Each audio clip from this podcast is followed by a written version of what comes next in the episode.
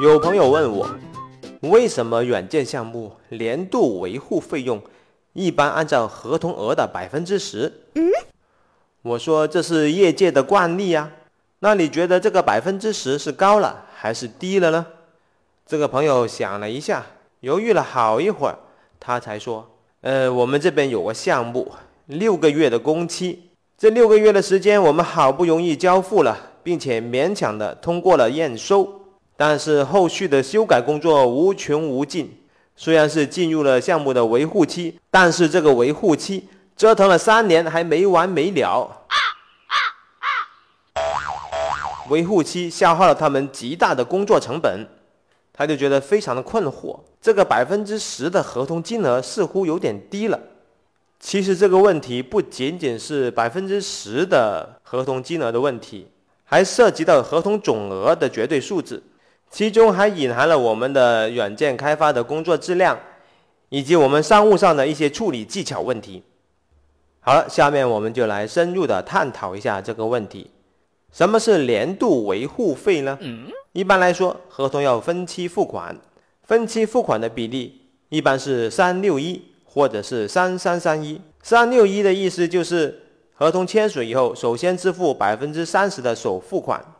项目通过验收以后，支付百分之六十的款项，而剩下这个一，这个百分之十，那就是年度维护费了。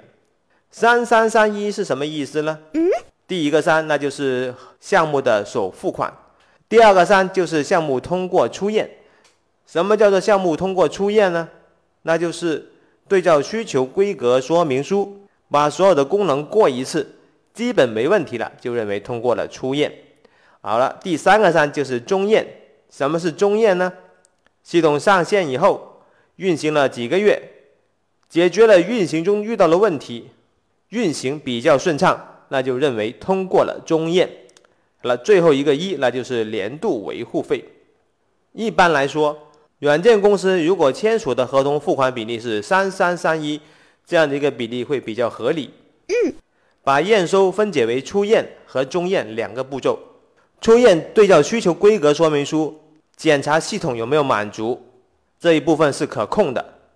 中验就要系统上线，系统上线就意味着很多人、很多部门将会使用这个系统，有可能会出现各种的利益冲突，这个部分风险是比较高的，很可能会因为一些不可控的因素，以至于中验无法达成。这个年度维护费其实有时候也不叫年度维护费。有时候会叫质量保证金，简称质保金。维护期也不一定是一年，有可能是半年到一年。那为什么是百分之十呢？其实这个数字并不是固定的。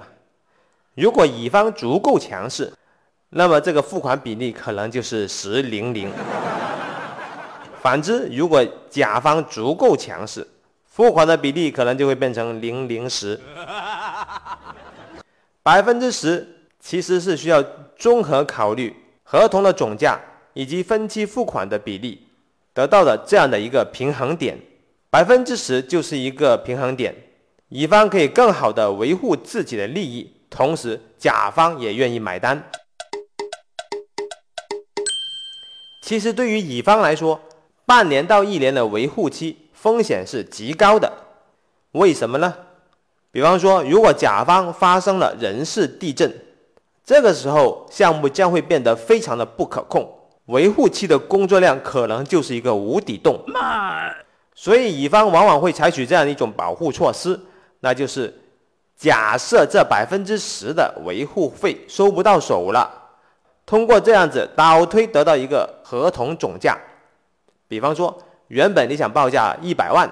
然后我们要假设有十万块是收不到手的，所以这个时候一百万的报价就不合适了，你可能报一个一百一十万的报价。万一最后的百分之十的那个维护费收不到手，没关系，百分之九十的费用已经可以拿到手了，公司还是有利可图的。除此以外，乙方也往往会留下一些谈判空间，一开始可能只会说我们只提供半年的维护期。经过跟客户讨价还价以后，半年延长到一年的时间。所以说，这个百分之十并不是百分之十这么简单，里面隐含了很多道理以及不能说的秘密。软件项目维护期工作内容一般包含修改缺陷、数据维护以及适度有限的培训服务，但是不包括需求变更、新增需求的满足。很多公司的项目进入维护期以后。工作量越来越多，主要的原因呢，就是因为答应了不应该做的事情，比方说满足客户的需求变更以及新增的需求。慢，其实一个项目从整个项目的生命周期来看，从开始到维护期，甲乙双方的商务主动性是不断的切换的。在项目的初期，乙方收到了百分之三十的第一笔款项，还没有开展工作。或者开展的工作内容还比较少，这个时候商务的主动性就在于乙方。但是到了验收阶段，乙方已经付出了巨大的工作量，但是还没有收到验收的款项，这个时候商务的主动性就会到了甲方身上。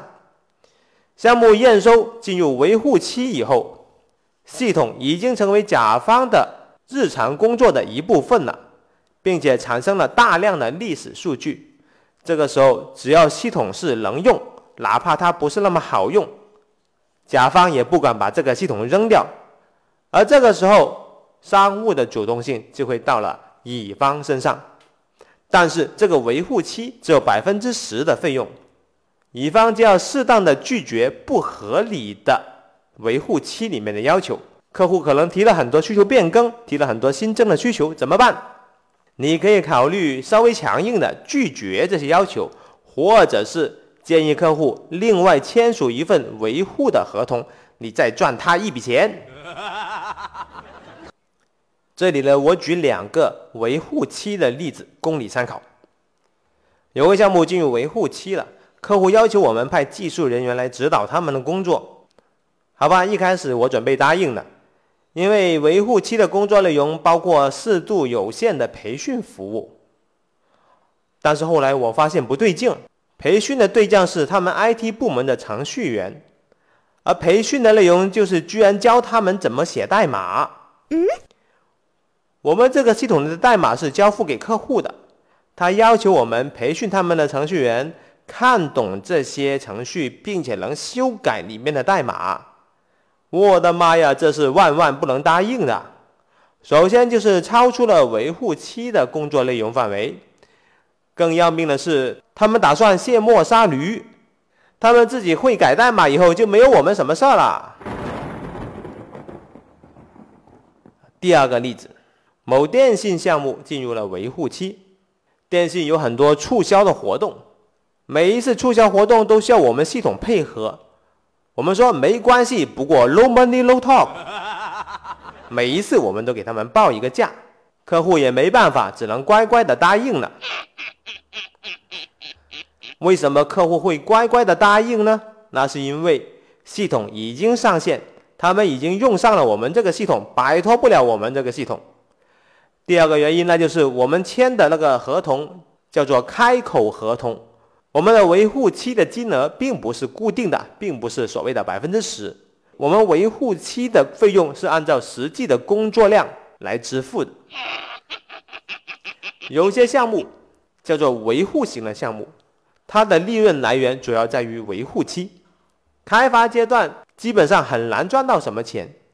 不过客户的维护的事情，比方说电信的这种促销活动可能很多，而这个时候就是。乙方可以赚钱的地方。不过话又说回来，很多项目的维护期工作量特别的巨大，那是因为我们前期的工作质量太差了，留下了很多个坑。本来你们项目是不能通过验收的，但是你们的老板、你们的商务人员施展了浑身解数，开展了强大无比的公关，所以项目才能验收。但是你们前面挖下的坑还是需要你们自己去填的。项目管理不容易，项目经理不简单。要让项目达到双赢的效果，项目经理需要使尽浑身解数，不仅仅是项目管理的技能，还需要懂商务的知识。我是大大大火球，本案例纯属艺术创作，如有雷同，那可能就是真的哟。感觉不错的话，请点个赞吧。下期再见。